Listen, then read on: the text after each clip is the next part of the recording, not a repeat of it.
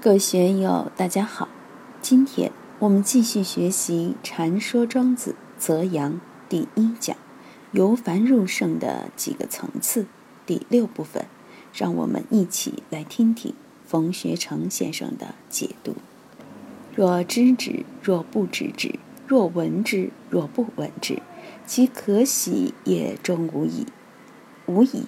这里做无所谓，没关系讲。”我这张脸，我知道我美，知道我丑，或者我不知道，别人给我说，或者别人不给我说，我这张脸知道不知道丑与美，与我的喜有什么关系？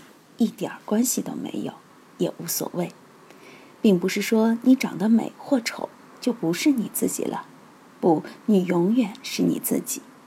禅宗里有则公案：南岳怀让祖师在青元山带徒弟。有人提问说：“如镜铸像，像成后光归何处？”这个公案很多人不明白。我在讲信心明史也谈过。这句话的意思就是问：把铜镜放到炉子里融化成铜水，然后又把铜水弄出来铸成铜佛像，铜镜变成了佛像，那铜镜建照的功能又跑到哪里去了？怀让祖师就说：“管它到哪里去了。”你现在出家了，你出家前的相又在哪里呢？那人又问：为何就没有镜子的功能了呢？佛像能照我们的脸吗？不可能，失去镜子的功能了。怀让祖师下面一句话就不得了：虽不见照，慢他一点不得。不论是对镜子而言，对佛像而言，还是对石头瓦块而言，你是怎么样的，就是怎样的。面对镜子。你的相貌不可能增加一分美，也不可能增加一分丑。面对瓦片，你的相貌不可能增加一分美，也不可能增加一分丑。自己就是自己，慢他一点不得。慢谁？慢天慢地，还是慢自己？只有自己的妄想烦恼，才会对自己的相貌妄生分别，才会揣摩在别人心目中是怎样的。实际上。别人对你的评价也未必准确，对你的称誉、对你的误解也未必准确。自己是一个衡量，通过别人眼耳鼻舌的观察，已经变了。谁能准确地称量一个人的德行、一个人的行为举止？谁能准确地称量或还原出一个人的精神世界呢？那是不可能的事。庄子这里面的语言真的不得了。若知止。若不知之，若闻之，若不闻之，其可喜也终无矣。人之好之亦无矣，性也。我们无论知不知道，或者别人跟你说，或者别人不跟你说，到底你是喜也好，不喜也好，你的这个形象和你的精神状态一点关系都没有。如果悟性高的人，就知道从中去找自己的本来面目。通过这样的语言就可以破参了。对于庄子的这些语言，我们一定要留意去参，这个是性也。我们也可以通过这里来明心见性。我们的本性是一个衡量，尽管这个衡量在变动之中，在变换之中，但就像万花筒里的几个纸片一样，在三片相互映照的镜子里一摇就变。里面的图像可以无穷无尽的组合变化，但无论怎么变，也只是那几个纸片而已。宇宙现象变来变去，无非是那些能量质量在运动，变着花样展现自己而已。本体宇宙永远是永恒不变的。圣人之爱人也，人与之名不告，则不知其爱人也。圣人之所以是圣人。是因为他慈悲为怀，以仁爱施于众生，大家就称他为圣人了。他必然有圣人的精神和作为，利益众生，没有私心，没有贪欲，完全是将此身心奉尘刹，把自己的一切一切都奉献给众生了。当然，这个是大爱，所以大家都称他为圣人。但是，作为圣人而言，他干的一切事都是自信流露，内不见己，外不见人。就像《金刚经》里面说的：“我不做十年，我是离欲阿罗汉。”你若做十年，一下就跌下去了。所以圣人之名是人语之名，是大家给他们的称号，他们自己却是不告则不知其爱人也。他本来就是那个样。圣人的所作所为是平等心，没有分别心，没有是非心。他的行为举止、行住坐卧，自然表现出来就是仁爱之心。他自己没有说我是圣人，我要利益众生，我要供养大家；我是观音菩萨，我要为众生解苦求乐。他没有这个心。如果有这个心，就不是观音，不是菩萨了。你去告诉他行不行呢？我现在叫燃君，燃菩萨，他却说阿弥陀佛，老师呀。别叫我菩萨，我担当不起。其实我们都是菩萨，在家人都可以称为因位中的菩萨，不能叫罗汉，叫罗汉就犯规矩了。我们在座的都是菩萨，那是一点儿都没有错的。大乘佛法里有这样的规矩，《西游记》里面，唐三藏看见女妖精都要叫一声女菩萨嘛。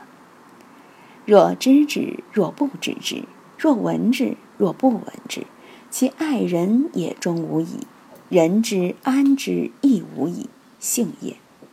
作为一个菩萨，作为一个圣人，他知道自己是菩萨是圣人吗？不知道。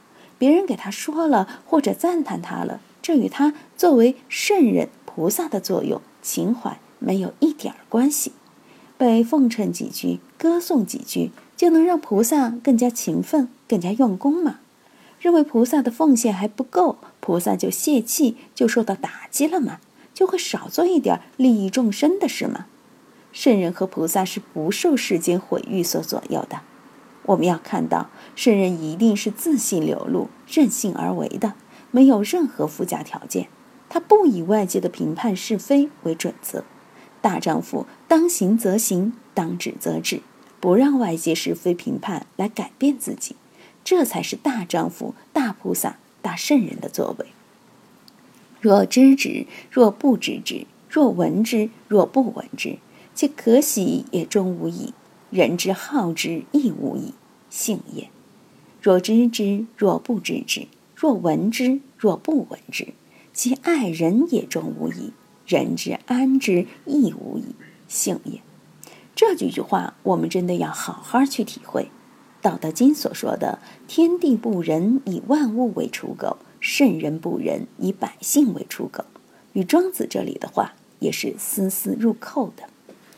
人之安之亦无矣，你要去安顿他，要去奉承他，要去告诉他，或者不告诉他。老百姓安住于圣人的恩惠，老百姓不安住于圣人的恩惠，都与圣人的作为没有关系。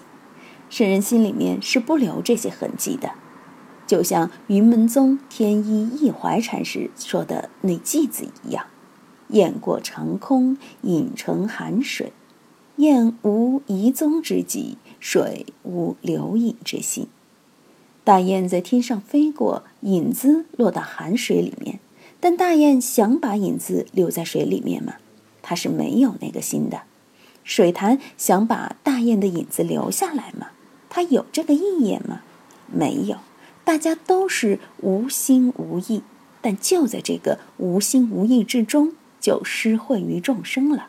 它的本性就是如此。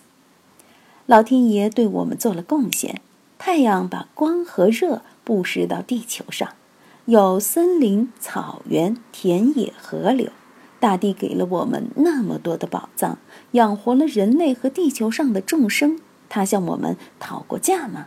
他说过需要你感恩吗？没有，这都是自然而然的。最近一位发神经的西班牙妇女申请对太阳的所有权，还自己去注册说太阳是她的。联合国的公约里面早就规定了，任何国家不能把太空的恒星、行星、小行星、月球据为己有，不能把这些变成任何一个国家的领土。联合国公约里面禁止了国家对太空的占有，但是没有明文规定个人不能进行占有，他就去申请注册。好，我注册了，你们开发太阳能的要向我缴税；在海滩上享受阳光，在度假村享受阳光的也要向我缴税。不过他的理想还是大同的，要把得来的钱的百分之五十布施给贫困地区的儿童，百分之三十作为养老基金，自己只取利润的百分之十。看到他发神经，美国的前副总统就发飙了。说现在温室效应是太阳的副作用，所以你要赔偿我们。北极已经开始融化，你更要给我们补偿。你们看这些事情怎么说得清楚？人的私心一动，什么怪事都出来了。作为大道而言，作为自然而言，他有心吗？他无心吗？都没有关系的。没关系这三个字非常妙，妙不可言。很多事，很多因缘。我们纠缠在里面，如果知道这个没关系，立即解脱，多自在啊！读庄子这些文章，趣味无穷。以前我都小看了里面的意思，现在重新一看，真是妙不可言。我说了没关系，你们听了也没关系。内不见己，外不见人。汝今无听，我今无说。无听无说，即为一义二义故。这可是佛经里讲的，当然在庄子里也有这样的表述。今天就读到这里，欢迎大家在评论中分享所思所得。我是万万，我在成都龙江书院为您读书。